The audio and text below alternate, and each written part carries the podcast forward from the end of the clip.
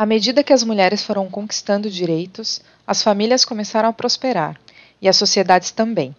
Essa conexão se baseia em uma verdade simples: sempre que incluímos um grupo que foi excluído, todos se beneficiam. E quando trabalhamos globalmente para incluir mulheres e meninas, que são metade de qualquer população, trabalhamos para beneficiar todos os membros de todas as comunidades. A igualdade de gênero eleva todo mundo. Esse é um trecho do livro Um Momento de Voar, da Melinda Gates, uma obra inspiradora sobre a qual vamos conversar neste episódio. Eu sou a Talita Souza. E eu sou a Bárbara Rocha. E esse é o podcast Estante das Bruxas, uma reflexão sobre livros escritos por mulheres e como essas obras se cruzam com nossas vivências femininas. E o melhor, sem dar nenhum spoiler.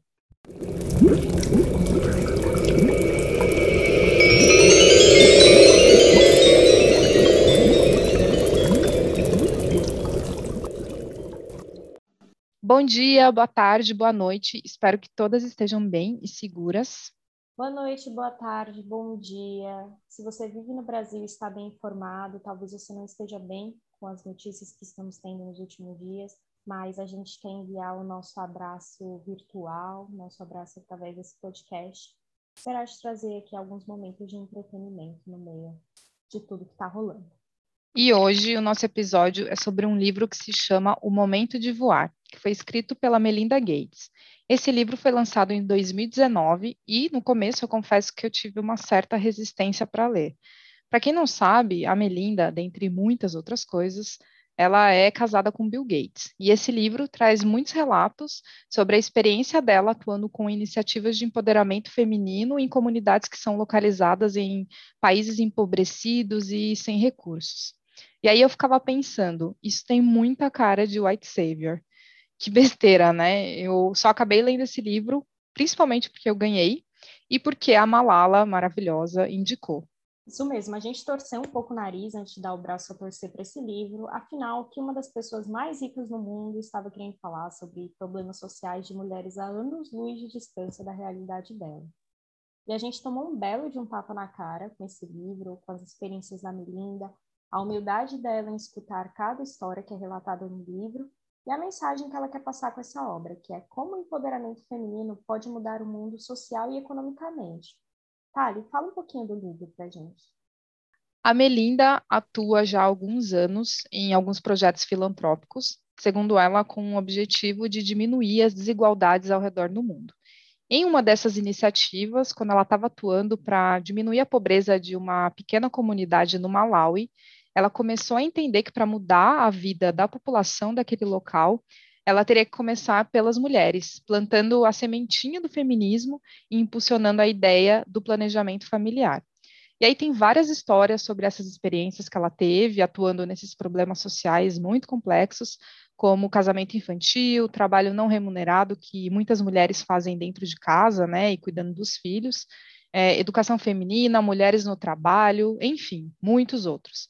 O que a Melinda tenta mostrar nesse livro, e com os dados que ela traz, e eu amo que ela traz muitos dados, é que fortalecer as mulheres é fortalecer toda uma sociedade. É, a gente começou falando da Melinda e eu queria retomar um pouco isso. Eu acho muito legal que no começo do livro ela já deixa bem claro que o Bill não é o protagonista da história dela. É, eu, honestamente, não conheci o trabalho dela antes de ler esse livro, eu tinha a visão de que basicamente ela só era a mulher do Bill Gates, e eu me peguei fazendo essa associação com frequência, como se uhum. as mulheres de homens poderosos fossem só coadjuvantes. E aí a gente tem a Melinda, que teve uma criação essencialmente católica, ela cresceu no Texas, que é reconhecidamente um estado republicano, e ela reconhece que a visão feminista dela mudou muito ao longo desses anos ela assume que quando ela engravidou do primeiro filho, ela tinha uma concepção de que ela devia parar de trabalhar, porque é assim que as coisas funcionam, né? Então, uma mãe, para ela ser notadamente uma boa mãe, ela não pode continuar trabalhando enquanto ela está grávida, né? Ou depois que tem um filho. É, e aí, anos depois, ela está aí, sendo uma das vozes para espalhar a palavra do feminismo pelo mundo. E além disso, é muito bom ver ela sendo é, como uma das mulheres mais ricas do mundo, que ela não fica tentando fazer aquele papel de white savior, é, só para postar foto no Instagram. Ela realmente se recusa a fazer parte dessa burguesia medíocre que só quer continuar acumulando capital e não retornar nada para a sociedade. Bom, e ela já começa o livro falando dessa questão dos anticoncepcionais, né, e como eles são ferramentas fundamentais no combate à pobreza. Uhum. Já que sem esse controle de natalidade, né, mais crianças nascem em famílias pobres, que já não têm condição de criar as crianças que já existem, essas crianças vão trabalhar cedo, vão cuidar das outras crianças que estão nascendo, não estudam, enfim. Mas, é, é, mesmo que a gente tenha esse acesso super facilitado, né, aqui provavelmente se você é uma mulher que está nos escutando, talvez nunca tenha parado para pensar, né, que aquele anticoncepcional que você compra com a maior facilidade numa farmácia, é, muitas vezes tem um acesso extremamente limitado e a gente não precisa ir muito longe. Sim. Atualmente, mais de 200 milhões de mulheres não têm acesso a um método contraceptivo. 200 milhões, é quase a população brasileira. E quando a gente fala desse, dessa quantidade, é, desse não acesso, é pílula, injeção, DIL, isso explodiu minha cabeça. Porque na nossa bolha, né, é, São Paulo, quase Santa Cecília. Na nossa bolha ocidental, né? Na nossa bolha ocidental, sim. O acesso a contraceptivos é sequer discutido, né? Já que passa sem uma farmácia, num posto, para ter acesso a uma pílula, enfim. Mas, olha só, como eu falei, né, a gente não precisa ir muito longe para descobrir que o buraco é mais embaixo. Tem uma matéria da BBC de 2018 que mostrou que mesmo é, que aqui no Brasil, é, mesmo que 80% das mulheres usem algum método contraceptivo, 55% das gestações não são planejadas. Nossa. Então, né, é muito desproporcional isso, né? A gente falha muito na contracepção isso se deve principalmente ao acesso limitado a contraceptivos mais eficazes, né, que não dependem da nossa memória. É, e aí, apesar do SUS, em tese, oferecer diafragma, pílula, anticoncepcional, é, processo de esterilização, etc., o DIU, por exemplo, às vezes não é oferecido. É, e, e, olha só, em alguns lugares, é, há motivações religiosas para esses métodos não serem, não serem difundidos. É, olha só. Tem um hospital em São Paulo chamado Santa Marcelina, que pelo menos na época da reportagem, que é de 2018, esse hospital ele atende tanto o SUS quanto o convênio. Ele não realizava laqueadura, alegando razões religiosas. Nossa. E, e aí é, tem outro dado desse, dessa matéria que entre abril de 2017 e abril de 2018, somente três, um, dois, três, implantes de DIU foram feitos no Acre. Nossa, mãe! Sim. É, no, no Amapá foram 10, em Alagoas foram 22. E aí, quando você pensa em São Paulo, foram mais de 9 mil procedimentos no mesmo período. O que também é relativamente pouco, né? Se a gente pensar no tamanho da população. Sim, de certa forma também. Mas isso também é um recorte de um ano, né? Mas é uma desigualdade abissal, né? Quando a gente vai para outros lugares, além dos grandes centros, né, que ainda são regiões mais pobres e que, portanto, precisam urgentemente ampliar o acesso a, a métodos contraceptivos, né? Com certeza. Então, é um boicote muito grande, né? E voltando um pouco para o livro, nele a Melinda conta a história de uma mulher é, que foi ao médico pedindo ajuda sobre o que fazer para evitar mais uma gravidez, isso no século XX. E aí o médico falou para ela, para ela mandar um marido, o, marido, é o marido dormir no telhado. É, é muito claro, bom né? essa história. É, né? é do instinto do homem querer fazer sexo, da mulher não, né? Você que lute para lidar com isso. Mande seu marido dormir no telhado. É, obviamente, isso não deu certo. Ela acabou ficando grávida e morreu tentando induzir um aborto, porque ela não tinha mais nenhuma condição de ter filhos, né? De criar mais, mais gente dentro da casa dela. E esse caso deixou muito sensibilizada uma enfermeira chamada Margaret Sander, que distribuía anticoncepcionais, trabalhava na, nas favelas de, de Nova York como enfermeira. E quando ela viu essa história, ela jurou que ia tornar o controle de natalidade mais acessível. Só que ela foi presa, porque era ilegal né, distribuir anticoncepcionais naquela época. E o juiz que julgou o caso dela era um cara extremamente conservador, eu poderia até falar que era produto do tempo dele, mas infelizmente ainda tem gente assim. E aí, numas declarações dele, Olha só, ele disse que as mulheres não deveriam ter, abre aspas, o direito de copular com o sentimento de segurança de que não haverá uma concepção resultante. Ou seja, você só serve para isso. Nossa. Alô, conto da Aya, né? Sim. Total. E vamos de O Conto da Aya, né? Tem nosso primeiro episódio, inclusive. Mas, enfim, nessa luta toda, é, a, a Margaret Sanger foi presa, liberada, a legalização dos anticoncepcionais acabou sendo liberada depois de um tempo só para mulheres casadas, e aí as solteiras tinham que mentir. E aí só nos anos 70 é que esses anticoncepcionais foram liberados, gente. Ontem, né? E, bom, essa história toda dos anticoncepcionais, de controle de natalidade, me fizeram lembrar muito da minha avó. Teve 16 filhos. Nossa, 16 Não. filhos. Imagina, essa galera dentro de uma casa. Gente, eu acho que ela esquecia o nome de alguns de vez em quando, porque não é possível. Um time inteiro de futebol mais o banco reserva, né? É, exatamente. Bom, não é o sonho de ninguém, né, ter essa quantidade de filhos. Mas se nos Estados Unidos, naquela época, já estava difícil ter acesso a anticoncepcionais, você imagina no sertão do Ceará, né? Uhum. E aí eu fiquei pensando, né, quais escolhas minha avó teria feito caso tivesse esse acesso, né? Sim. E, se os filhos, né, que teriam nascido, teriam outras chances, né? Porque acabou que muitos começaram a trabalhar muito cedo, acabaram não estudando tanto, as meninas mais velhas cuidavam das crianças mais novas, né? Até porque nas condições que meus avós viviam, não tinha recurso para bancar o estudo dessa galera na capital, né? Uhum. Eu fiquei viajando muito nisso e aí também me conectou com outra coisa que é que eu nunca perguntei isso para minha avó, e ela já faleceu. E quantas é, coisas a gente perde, né, quando a gente traz esses diálogos feministas, né, sobre questões das nossas vivências como mulheres, só dentro da nossa bolha, né? Sim. O que a gente está fazendo aqui, né, no podcast, ou, ou com pessoas que são mais ou menos da nossa faixa etária, nossos amigos, mas a gente perde essas reflexões, né, às vezes com, com quem trabalha com a gente, com nossas mães, tias, avós, ou até pessoas mais novas, né? E quantas reflexões a gente deixa de ter por causa disso, né? E o cerne desse livro é como importante para a gente, né, ascender como sociedade, levantando umas às outras. Isso é uhum. é se a gente também amplia, né, Ampliar, sim, com certeza. Você falando disso, eu me lembrei que essa questão dos contraceptivos é realmente muito, muito relevante, né? Então, se a gente pensar no surgimento dos contraceptivos, foi uma coisa que mexeu completamente com o movimento feminista e mudou toda uma geração de pessoas.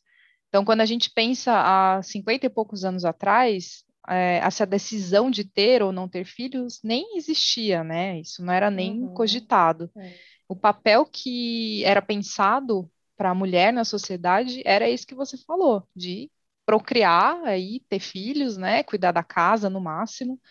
Então, é, para quem tem uma mãe aí que nasceu nos anos 60, 50, provavelmente é igual a mãe da Babs aí, tem muitos irmãos. A minha mãe minha também avó. tem. Ah, é ah é sua avó, desculpa. Irmãos, é. é. a minha mãe tem nove irmãos, quer dizer, oito, se eu estou fazendo as contas uhum. corretamente. Então, é realmente muita gente. Você não consegue imaginar hoje uma família tendo 5, 6, 7, 10, 16 Sim. filhos, assim, é muito mais difícil.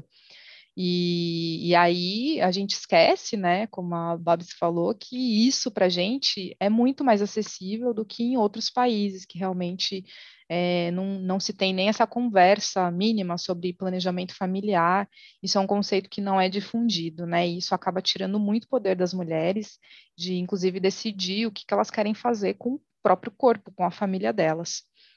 E aí tem que aparecer uma mulher que nem a Melinda, que é super privilegiada, branca, rica, e vir tacar isso na nossa cara. E o mais foda para mim é que ela conseguiu impactar tão profundamente essas comunidades, porque, de certa forma, ela se recusou a ver esses problemas de uma forma superficial. É, ela nunca subestimou é, a complexidade dessas pautas, que, para mim, é um dos grandes BOs da nossa sociedade atual. Eu acho que muita, muita parte, é, muita coisa dessa merda que a gente está vivendo é porque a gente tem preguiça de dialogar e a gente quer simplificar todas as pautas, encaixar tudo ou de um lado ou de outro. Não, não existe um meio termo, não existe uma profundidade. Esses dias eu, eu vi um senhor chegando para outro, que aparentemente ele não conhecia, e a primeira pergunta que ele fez foi: Você é PT ou você é Bolsonaro?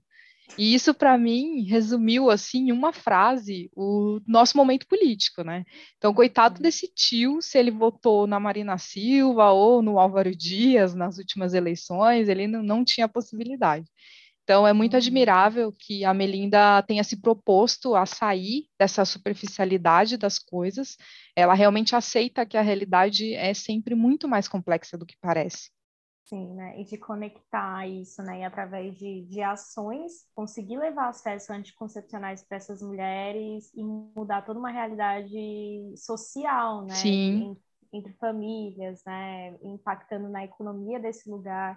Isso é, é, é, surreal, né? Não é, tipo, claro que é importante você dar recursos, uma cesta básica para uma comunidade que está passando fome, mas como que você vai na raiz desse problema, né? Exatamente. E, e é muito admirável, né? Uma mulher na posição dela e atrás disso.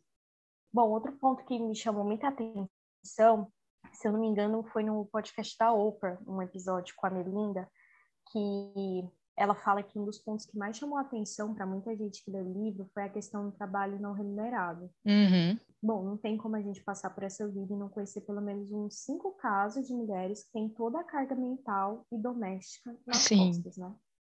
E não é só de mulheres mais velhas, né? Se você olha para o lado, você vai encontrar esse caso, ou talvez você seja uma dessas é mulheres. É verdade. Principalmente se você vive com outro homem, seja ele seu companheiro, seu filho, um amigo que vive em apartamento com você. Especialmente esses caras que acham que suas companheiras são suas mães também, né? ou que viveram a vida inteira com a mulher fazendo tudo para eles e eles só transferem isso, né, quando eles vão para outra casa com outra mulher. Mulheres que, enfim, das sete da manhã até nove da noite estão fazendo absolutamente um tudo, trabalhando fora ou não, e mesmo quando não é ela, a pessoa que cuida de todas as tarefas domésticas, tem a ajuda de uma outra mulher para isso, né? Geralmente Sim. é outra mulher. Então, carregam toda essa carga mental de serem responsáveis por pensar em toda a dinâmica, toda a estrutura de uma casa, seja desligar uma torneira do gás, seja alertar para quem mora na casa que as roupas do varal estão lá há mais de uma semana, né? Que tá na hora de trocar roupa de cama, de comprar roupa para os filhos, enfim, né? sim. Né? É importante lembrar, né, que se você é um homem que está nos escutando, né, e você está se identificando aí na, na, outra posição, não é uma fada que aparece e cuida de tudo isso, quando você não vê, não. né? Não é a fada da arrumação, né? Uma mulher sobrecarregadíssima mentalmente que mora na sua casa, né? E isso é estrutural, né? Como, como eu falei, né? De, desse homem que, que sai de uma casa que geralmente também tem uma mulher administrando para ir para outro lugar, é, seja com uma companheira ou com uma amiga, ele transfere esse comportamento, né? Mas uhum. falando das mulheres que, que, se dedicam exclusivamente a cuidar do lar, seja por escolha própria ou não, tá tudo bem também você fazer essa escolha é um enorme absurdo essas mulheres não serem remuneradas, né? Sim. Esse é o grande ponto, né? É, porque sem a, é um trabalho exaustivo, né? Que toma uma boa parte do tempo do dia dessas mulheres. Inclusive, tem uma pesquisa que mostrou que as mulheres, em média, elas trabalham durante a vida, né? Elas têm uma carga de trabalho doméstico que é sete anos a mais do que a média dos homens. Nossa, sete Isso, anos. Sete anos. Isso dá tempo de fazer uma faculdade, né? Nossa, né? Com uma sim. especialização, né? Quanto você sai médico de uma faculdade em sete anos. Médico. Sem essa remuneração, né? Só trabalhando, trabalhando sem nenhuma grana de, de retorno, elas não têm autonomia financeira e assim elas não têm como se empoderar, né? Tem que ter uhum. dinheiro para o marido, para o pai, para os filhos. E a gente só consegue mudar a realidade dessas mulheres remunerando, né? No, num outro podcast, que eu super indico, inclusive, é o da Brené Brown, One Blocking Us, a Melinda, tem um episódio que a Melinda é convidada, e elas estão conversando sobre essa questão do trabalho remunerado, e aí uma delas diz, não vou lembrar agora se se, se foi a, Brené, a Brené ou a, ou a Melinda, mas ela fala que quando uma mulher tem seu próprio dinheiro, é uma das chaves que leva ao verdadeiro empoderamento. Ela se sente e é vista de forma diferente. E, e a gente só consegue isso, né, quando a gente também tem mulheres legislando a nosso favor, né? Uhum. Hoje, né, os homens que estão no Congresso, né, a maioria é composta por homens, legislam, né, que fazem a, a, as leis que, que tem que assegurar algum, algum direito para a gente, são homens que provavelmente não se tocam dessa realidade, que acham que de fato existe uma fada da arrumação, né? E Sim. como que a gente consegue né, remunerar essas mulheres para que elas de fato se empoderem e a gente consiga ascender como sociedade? Porque merecer, a gente não precisa nem discutir isso, né? Uhum. Mas por que, que não tem ninguém lutando né, por isso, por uma bolsa, por um recurso para essas mulheres? E se você é gestora, líder, né, é bom a gente fazer essa reflexão, né? Você está contratando mulheres? Está dando aumento para mulheres? Está promovendo equidade de salário dentro dos seus limites de poder, né? Porque senão a gente não consegue evoluir, né? E a gente é isso, né? A gente levantando umas às outras, porque se depender de quem está no poder hoje em dia, a gente não consegue complicado e a gente ainda vê vários casos de é, posições no mercado de trabalho em que homens que estão contratando preferem, né, bem entre aspas, não contratar mulheres, porque a mulher uhum. corre o risco de engravidar, enfim, vai dar prejuízo para a empresa, né? Então, é realmente Sim. é um trabalho muito invisibilizado, né? É, você falou dessa questão da carga mental, e eu lembrei de uma pauta no El País, que eu acho que é de 2019, que eles questionam, eles fazem uma reportagem sobre a carga mental desse trabalho, né, nas mulheres. Então, quando a gente fala do homem, a gente vê ele como protagonista no mercado de trabalho. Então, quando a gente fala de trabalhos remunerados, o homem está lá se impondo, é, sendo protagonista mesmo, ele não tem medo de fazer as coisas do jeito dele. Mas quando você olha para um cenário doméstico, né, falando das tarefas domésticas ou de cuidar dos filhos, isso geralmente fica a cargo da mulher. E isso não é uma coincidência. Então, isso acontece porque o que é feito dentro desse ambiente doméstico, ele é um trabalho que não é remunerado e é extremamente invisibilizado. Então, é por isso que eu acho que os homens não têm nem interesse em fazer esse papel. Quando as pessoas vão morar sozinhas, elas têm muito esse choque, né, às vezes, porque, como você falou, tinha então uma mulher ou mulheres, né, fazendo esse papel, uhum. e a pessoa muitas vezes não se dava conta, né, achava que existia essa fada aí da arrumação. Provavelmente você tem um, alguém ou conhece alguma mulher, passou por isso, eu, eu cresci vendo o exemplo da minha mãe com relação a isso, e hoje em dia, até hoje em dia, ela tem muito medo de, acho que de alguém chegar e ver a casa bagunçada, porque vão julgar a mulher, né? Vão julgar uhum. minha mãe, porque mesmo ela morando com, com dois homens crescidos e que tem total condição de arrumar a casa também. São adultos funcionais, né? Exatamente. Quem vai ser julgada vai ser ela, né? Inclusive, com certeza minha mãe está escutando esse podcast, então um beijo para ela. Mas é, é isso, né? É isso que acontece.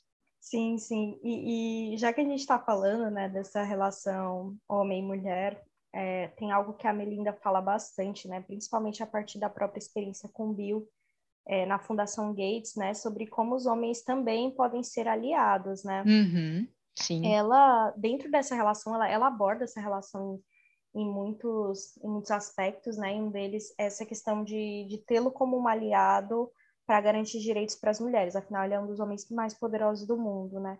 E, e uma das histórias que ela conta no livro é, que aí já não é sobre ela, né? É uma história que ela conta de uma experiência que eu não sei se ela se ela chegou a assistir de perto se não me lembro agora se foi de um terceiro, mas enfim, a questão é tinha um, um casal que vivia numa comunidade que eu não vou lembrar agora de se é na Índia ou Sri Lanka, não vou me recordar agora, mas é sobre uma mulher que ela tinha que caminhar 20 quilômetros todo santo dia para buscar água para casa, né? Para beber, para lavar roupa, enfim.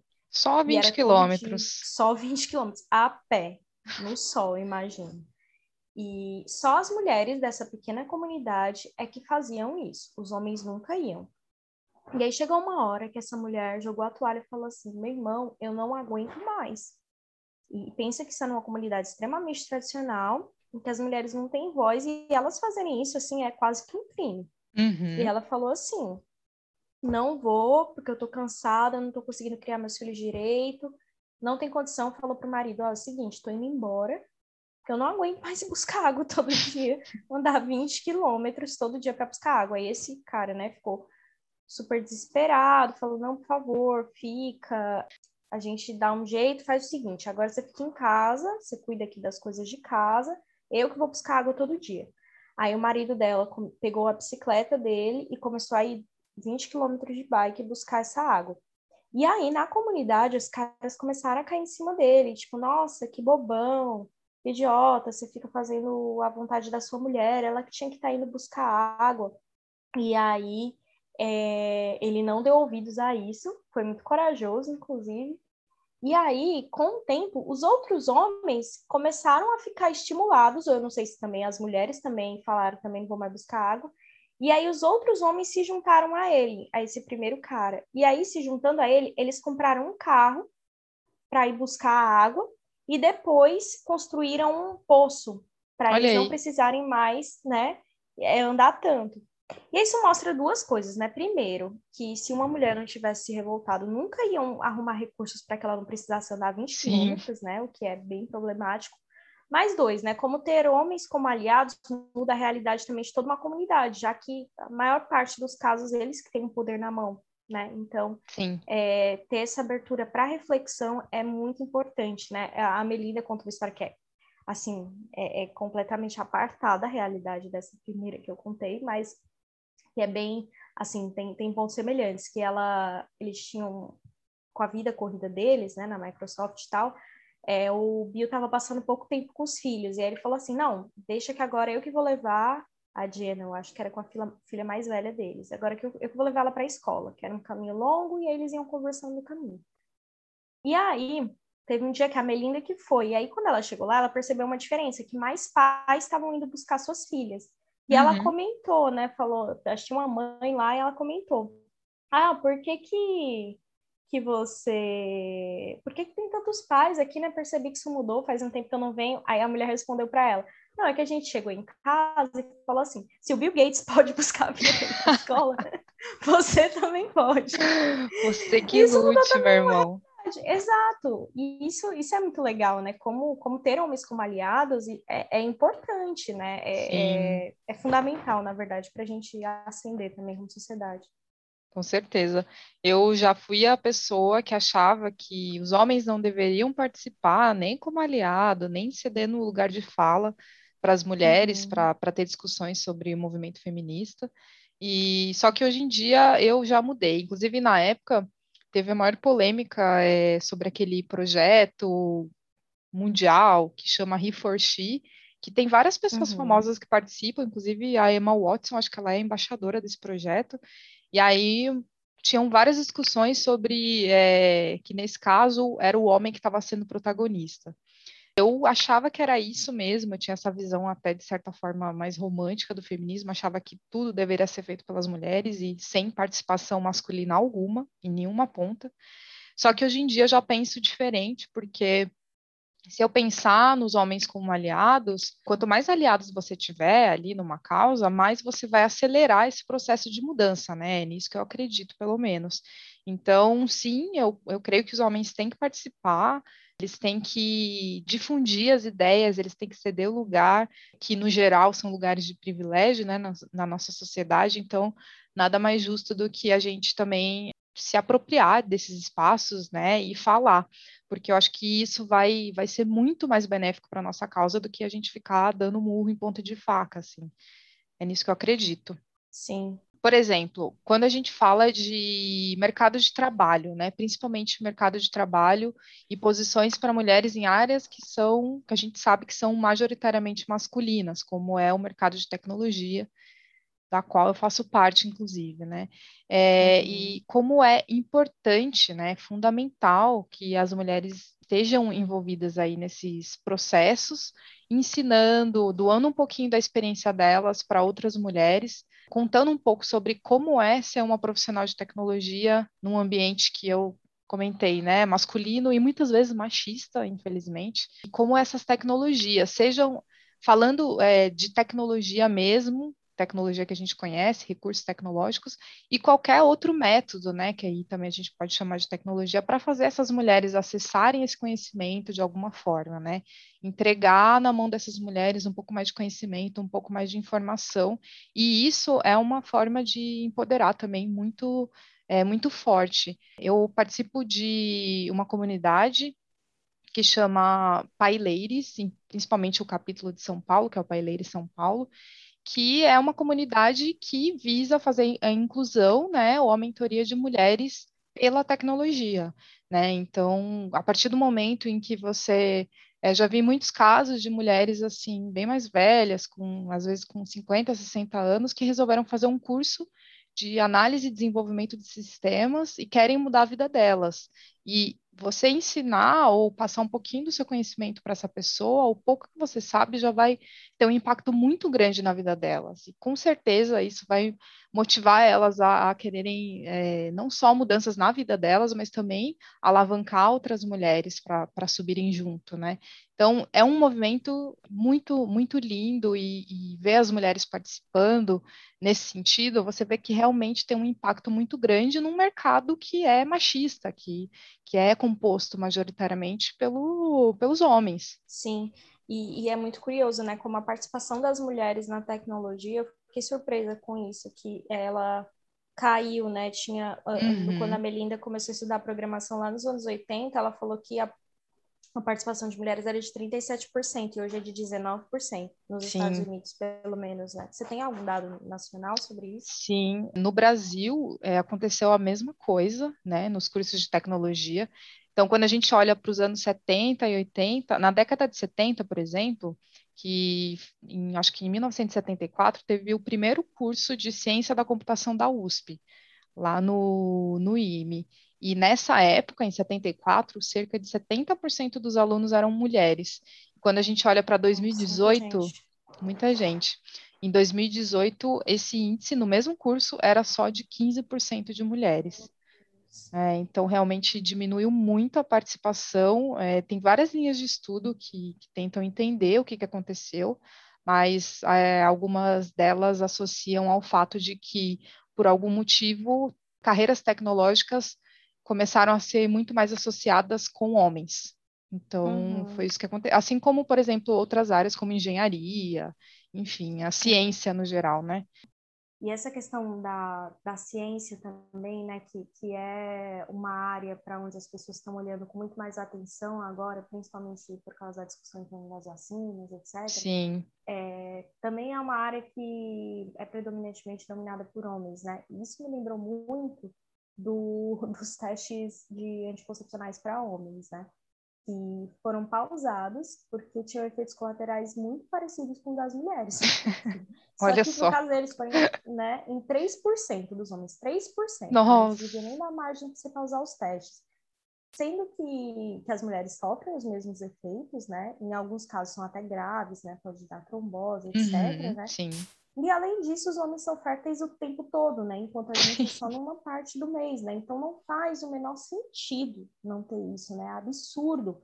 Mas como não, talvez, né, provavelmente, pelo, até pelo que você está falando, né, não tenham mulheres, predominantemente mulheres envolvidas em todo esse processo, né, não tem o esforço da ciência em desenvolver isso, é, o peso dessa disciplina de tomar anticoncepcional, o peso do anticoncepcional falhar e você, mulher, vir a engravidar e ser uhum. até, sofrer até um abandono parental, né? Tá todo sobre as nossas costas, né? Isso começa também quando a gente não coloca mulheres na, na ciência, né? Ou quando a gente não estimula o interesse delas por isso, né? Sim. Se as mulheres não estão nos processos de desenvolvimento de tecnologias, de inovações que vão moldar o nosso futuro, que futuro vai ser esse pra gente, né? Uhum. Com certeza é, não só é, anticoncepcionais, mas qualquer te tecnologia que pense sobre o planejamento familiar como um todo, né, tem impacto uhum. direto no desenvolvimento da sociedade. Então, tem um, um capítulo do livro Freakonomics, que é meio polêmico, inclusive, que fala sobre estudos né, que associam a legalização do aborto em Nova York com uma redução drástica na criminalidade nos anos 90. É, obviamente que o aborto não deveria ser pensado ser legalizado só para diminuir a criminalidade, mas é o tipo de ação que, tal como o planejamento familiar como um todo, acaba impactando toda uma sociedade assim em vários níveis, inclusive na criminalidade. Sim, no Brasil as pessoas não estão muito preparadas para essa conversa, né? Não. quando uma pessoa, uma mulher, né, principalmente decide abortar, né, e assim, vamos pensar numa mulher preta, pobre, mãe solo, que já tem cinco filhos, só 25 anos, não uhum. estudou, ganha um salário mínimo, quando ganha, né, enfim.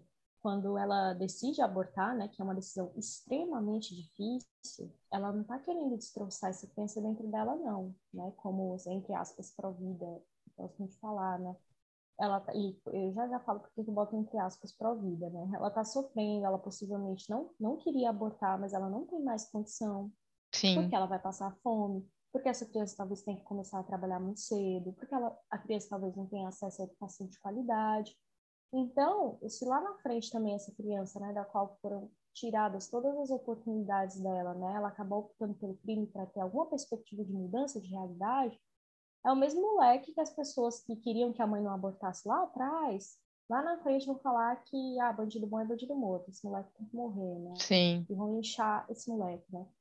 E quando eu penso, né, que tem pessoas que são contra até mesmo o uso de anticoncepcionais, eu fico ainda mais pistola. Nossa, porque, sim. Né, não há o mínimo de reflexão como planejamento familiar é fundamental, é imprescindível para a gente reduzir pobreza, trabalho infantil, doenças inclusive, olha só, o número de abortos, né?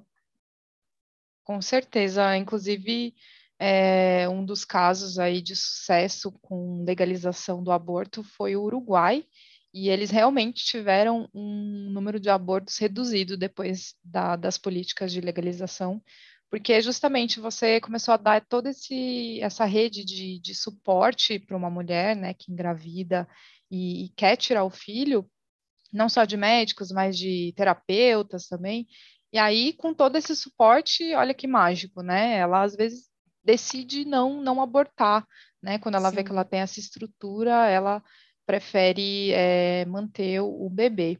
E como você falou, né? Realmente, eu acredito que nenhuma mulher quer abortar, né? Assim, se uhum. ela pudesse, ela não abortaria, mas realmente ela está numa situação ali de, às vezes, até de, de risco de vida e de que realmente vai colocar é, a vida dela em risco, ela não pode ter essa decisão de ter o filho, ela não pode ter essa criança. Então, é, é muito sensível, né? E falando mais sobre essa cadeia de, de acontecimentos, eu queria é, exaltar essa cadeia, essa ideia dessa cadeia positiva, que é basicamente a mensagem central do livro, que é esse ciclo de empoderamento feminino e como isso muda a sociedade. É, a gente fala muito em sororidade dentro do feminismo, que é o apoio, o suporte entre nós mulheres, que é fundamental, mas também é muito lindo a gente pensar nessa rede de empoderamento que muda toda uma realidade de uma população local. Então, quando uma mulher é, entra numa posição de privilégio, isso é muito legal, mas a gente tem que pensar, a gente tem que lembrar que não dá para ser feminista sozinha é, e que isso é um ecossistema. Então, quando a gente subir, a gente tem que levar outras mulheres, principalmente, e tem que levar outras pessoas também, é, principalmente se as pessoas estiverem em situações mais vulneráveis. Então, ao mesmo tempo que isso é muito lindo, muito legal, mas eu também acho muito difícil o feminismo virar mainstream por causa disso, isso é uma pauta aí amplamente aceita, discutida, porque a nossa sociedade é muito egoísta, a gente só pensa em consumir, a gente está consumindo o planeta inteiro, que é a nossa casa, né? uhum, né? Então sim. a gente esquece de que a gente precisa impulsionar as outras pessoas. Dessa forma, a gente vai subir junto, a gente vai ascender como sociedade. E poucas vezes eu vi a pauta feminista sendo abordada dessa forma. Uhum. Sim, eu também. Eu achei isso, isso muito curioso, né? Porque até quando a gente estava fazendo a, a linha de pauta para o podcast, a gente comentou, né, que a Melinda antes, ela não se considerava uma feminista, né? Muitos uhum. anos atrás, né? Sim. E se ela tivesse feito um tweet sobre isso, Sim. se tivesse existido o Twitter, ela teria sido cancelada, né? Com certeza. Por, por nós, feministas, provavelmente, né? E olha como a gente estaria silenciando uma mulher, né, que teve que tem uma jornada tão massa, né, então uhum. o feminismo, e hoje em dia ela fala, eu sou 100% feminista. Sim, eu sou, né, porque ela passou por toda uma experiência, né, de entender que feminismo é simplesmente querer que as mulheres sejam tratadas com equidade, né, Sim. em relação aos homens.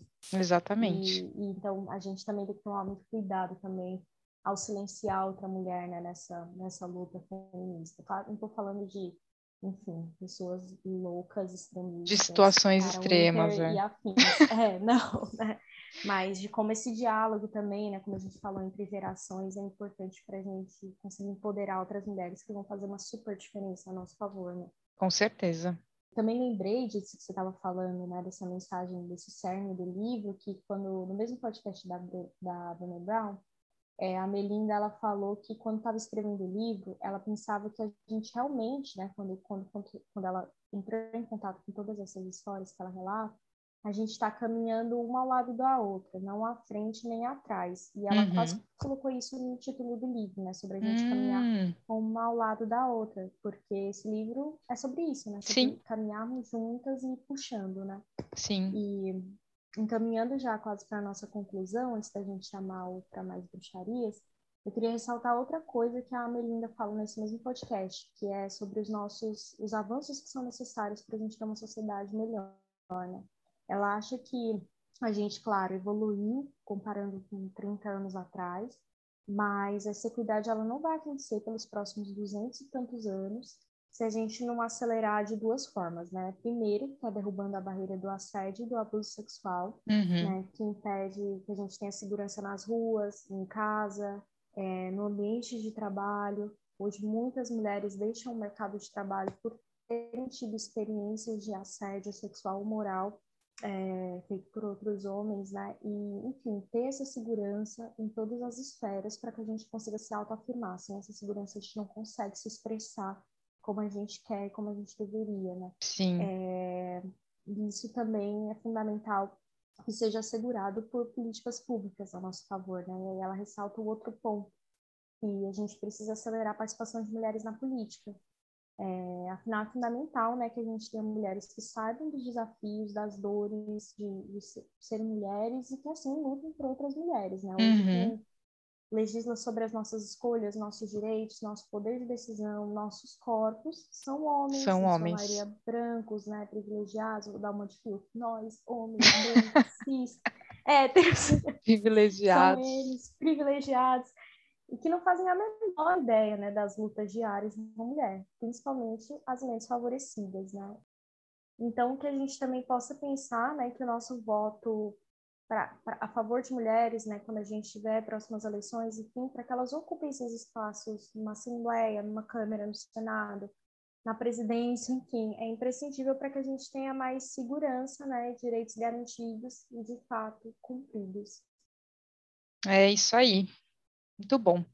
Antes de ir para as recomendações, eh, a gente queria ressaltar que a leitura desse livro é muito válida mesmo, só que tem alguns tópicos, aliás, muitos outros tópicos, que a gente não conseguiu abordar aqui por limitação de tempo e porque é realmente muito conteúdo.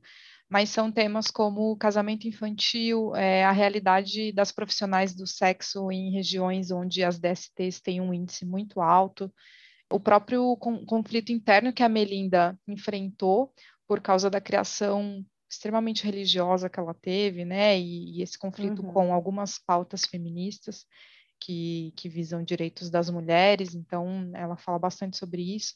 Enfim, tem vários outros tópicos que a gente recomenda que vocês descubram aí lendo O Momento de Voar.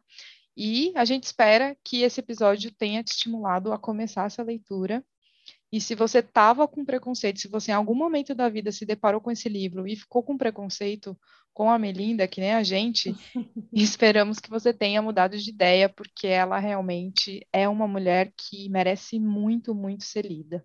Então, bora para mais bruxarias.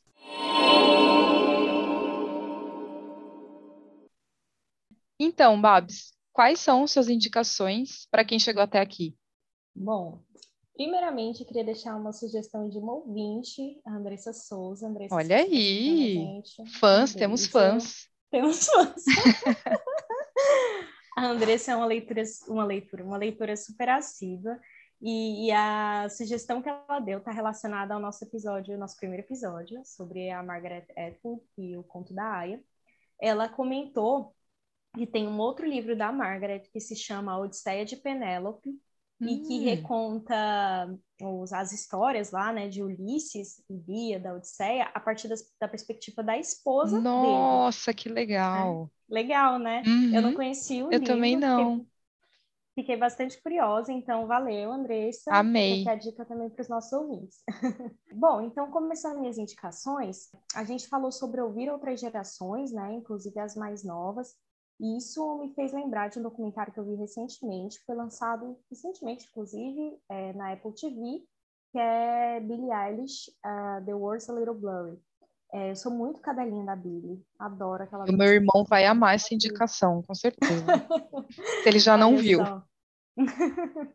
não, é muito legal, tanto para quem gosta dela, como é o meu caso, mas também para quem quer conhecer mais, entender um pouco sobre esse fenômeno que ela é, né? Ganhadora de seis Grammys, agora sete, eu acho, esse, que ela ganhou esse ano. É, o sucesso, né? O fenômeno que ela é entre adolescentes do mundo inteiro. Mas eu quis trazer essa indicação nesse episódio porque ela é muito um retrato dessa geração mais novinha, né, que está entre o fim da adolescência e início da vida adulta. A Billy tem umas letras tristes, bem melancólicas assim, e tem um trecho no documentário que a mãe dela, a mãe dela supervisionando bem de perto assim a carreira dela, e aí ela pergunta, é, tem uma letra de uma música dela que diz que ela quer se jogar de um telhado. E aí a mãe dela pergunta, né, ah, por que, né, que você escreveu isso? E aí a Billy responde, ah, eu acho que é melhor escrever sobre isso do que de fato fazer. E aí a mãe dela comenta sobre essa geração mais nova, né, que está crescendo em meio a um colapso ambiental, uhum. né, é, que vive em lugares que aparentemente tinham democracias consolidadas, aí vem surge, né, um governo fascista, agora, né, vivendo no meio de uma pandemia que tira todas as nossas esperanças, enfim. Aí a mãe dela fala, não tem como essas crianças estarem bem nossas crianças estão depressivas, né? Sim. E, e, eu achei isso muito forte, né? Porque a gente tem tanto, assim, na minha visão, né? A gente tem tanto a aprender com essas gerações mais novas, porque eles são muito diferentes da gente, né? Eles são criados num movimento em que a tecnologia, eles, eles foram alfabetizados praticamente com a tecnologia muito mais avançada Sim. do que na nossa época, né? Sofrem muito mais com essa cultura de cancelamento, de linchamento virtual, uhum. do, do que a gente. Estão vivendo num momento péssimo para o planeta, né? Crescendo num momento péssimo para o planeta. E, e, eu venho percebendo, até por trocas que eu tenho com pessoas mais ou menos na cidade, que eles são muito mais conscientes politicamente, ambientalmente, do que a gente era nessa época. Né? Sim, com certeza. E são o nosso futuro, né? Sim. Então, fica a minha dica. Esse documentário é muito bom, tá na Apple TV. E aí, rapidinho, aqui minha outra indicação é uma música que eu fiquei pensando o tempo todo nela quando eu estava lendo esse livro, não sei se é uma música muito conhecida, mas eu acho que tem tudo a ver com o momento de voar, que é Hey Girl, da Lady Gaga com a Florence. Ai, amo. E é muito boa essa música, né? Eu acho que ela é meio subestimada, ela é uma das melhores músicas de Pois é, verdade. O álbum todo, e... eu acho que ele é meio subestimado, é, né? Eu sou cadelinha do Joanne também. Eu também. É a melhor fase da Lady Gaga. Podem me cancelar aí, eu sei que é polêmica essa declaração, mas eu adoro. Mas, mas um dos trechos da música diz, né? Nós podemos tornar isso mais fácil se levantarmos umas às outras. Então, já coloca aí na fila para escutar depois do podcast. Muito bom, muito bom. Hoje eu trouxe três indicações, mas é tudo coisa fina, viu? É, a uhum. primeira indicação, ela é uma indicação, cara, isso aqui devia ser utilidade pública.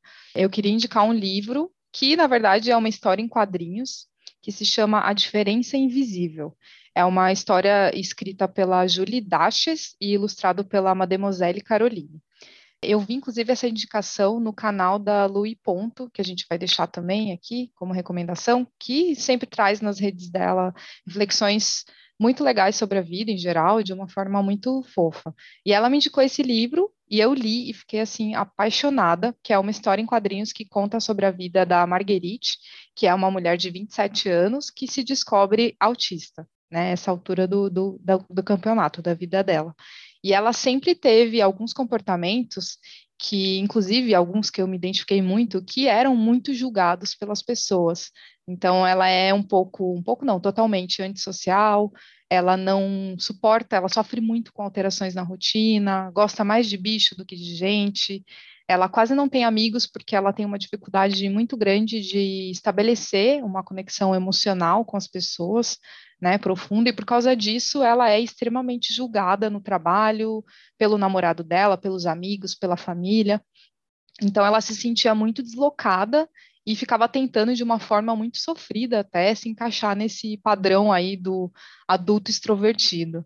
Então, o livro fala de uma uhum. forma muito educativa e sensível sobre essa jornada dela, da Marguerite, na descoberta de, desse transtorno do espectro autista, a síndrome de Asperger, que, e foi a partir daí que, a, que tudo na vida dela começa a fazer sentido, né, a partir desse diagnóstico.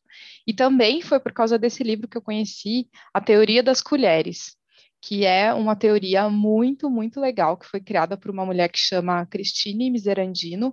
Ela é uma mulher que sofre de lupus, que é uma outra doença bem invisibilizada. Então, uhum. basicamente, essa teoria, ela descreve a quantidade limitada de energia física e mental que uma pessoa com alguma doença crônica tem, principalmente em relação a outras pessoas que não têm nenhuma doença crônica, né? Então, por exemplo, vamos supor que a Babs tem depressão e eu não tenho nenhuma doença crônica, eu sou o alecrim dourado e passei ilesa por todas as doenças crônicas do mundo. Então, todos os dias, quando a gente acorda, a gente acorda com um estoque de energia física e mental, que naturalmente a gente vai gastando aí ao longo do dia. Só que o estoque de energia da Babs é mais limitado que o meu, já que ela tem uma doença crônica e eu não. Então, ela usa é, colheres como metáfora para é, fazer essa relação com a quantidade de energia que você tem é, ao longo do dia. Então, vamos supor que eu começo o dia com, com 30 colheres, só que a Babs vai começar o dia dela com 12 colheres, porque ela tem essa condição. E aí ela pega o metrô lotado, chega no escritório com um monte de gente falando alto, toda hora tem alguém chamando ela no Teams. Tudo isso vai gastando o estoque de colheres, né, de energia da Babs. Então, quando ela chegar no fim do dia, ela vai estar tá exausta, né? Ela só vai querer chegar em casa, tomar um chá, fazer carinho nos gatos e dormir. Enquanto eu não, eu ainda vou ter 15 colheres para gastar, ainda posso ir no happy hour, posso jantar fora, falar com os amigos, hoje em dia não, né? Mas enfim. Então, é, ter a noção disso, eu comecei a controlar, comecei a fazer esse experimento. Eu não estou usando colheres, que eu nem tenho tantas colheres assim, mas eu estou usando fósforos. Aí eu separo a quantidade de, de fósforos, né, de colheres que eu tenho ali por dia, e isso me permite escolher melhor com o que, que eu vou gastar a minha energia. Então, e saber Sim. também os momentos que eu tenho que parar, dar uma meditada, dar um, fazer um cafuné nos gatos, é, tomar um cafezinho ali, parar para tomar café, para realmente reabastecer esse meu estoque de colheres e conseguir terminar o dia de uma forma mentalmente mais saudável, né? Ainda mais nos dias de hoje. Legal, gostei, e, viu? Vou testar. Legal, né? Nossa, isso mudou a minha vida, assim, é muito é muito incrível como a gente gasta energia com coisas que a gente não precisa. E, então... e que então não estão no nosso controle, né? Exatamente, exatamente. Então, ter esse poder, né, de administrar um pouco mais a nossa energia é, é muito bom, faz muito bem, realmente. Uhum. E a minha segunda indicação é Marielle, o documentário que está no Globoplay. É, esse mês. Nossa, é muito bom, é muito bom. Esse mês, no dia 14 de março, foi o aniversário de três anos da morte da Marielle, e a gente, infelizmente, ainda continua sem muitas respostas, né? A família dela continua sem muitas respostas. E esse documentário praticamente me fez chorar o tempo todo, é muito emocionante, são seis episódios, e tem vários recortes sobre a vida da Marielle. Tem até as cenas da festa dela de 15 anos, assim, o maior festão, a relação dela com a família, a relação com a Mônica, que é uma coisa assim surreal, é muito, é muito foda, é muito lindo mesmo. A relação com a filha dela e o papel, né, que ela desempenhava é, politicamente, como ela era forte politicamente falando, né, as pautas que ela defendia e também fala sobre as linhas de investigação sobre a morte dela, e tem, assim, umas coisas muito, muito estranhas, né? Então, uhum. fica aí a uhum. dica, porque além de ser um, um, trabalho jornalístico incrível, muito bom, é, de certa forma, uma boa lembrança dessa força da natureza que era a Marielle Franco, né? Sim, e, na Globoplay, né? Isso, na Globoplay. E por fim, eu queria indicar a comunidade que eu já comentei aí no episódio, que é o Paileires, especialmente o capítulo aí de São Paulo, Paileires São Paulo. É, é uma comunidade, como eu falei, focada em inserir e empoderar as mulheres utilizando de tecnologia.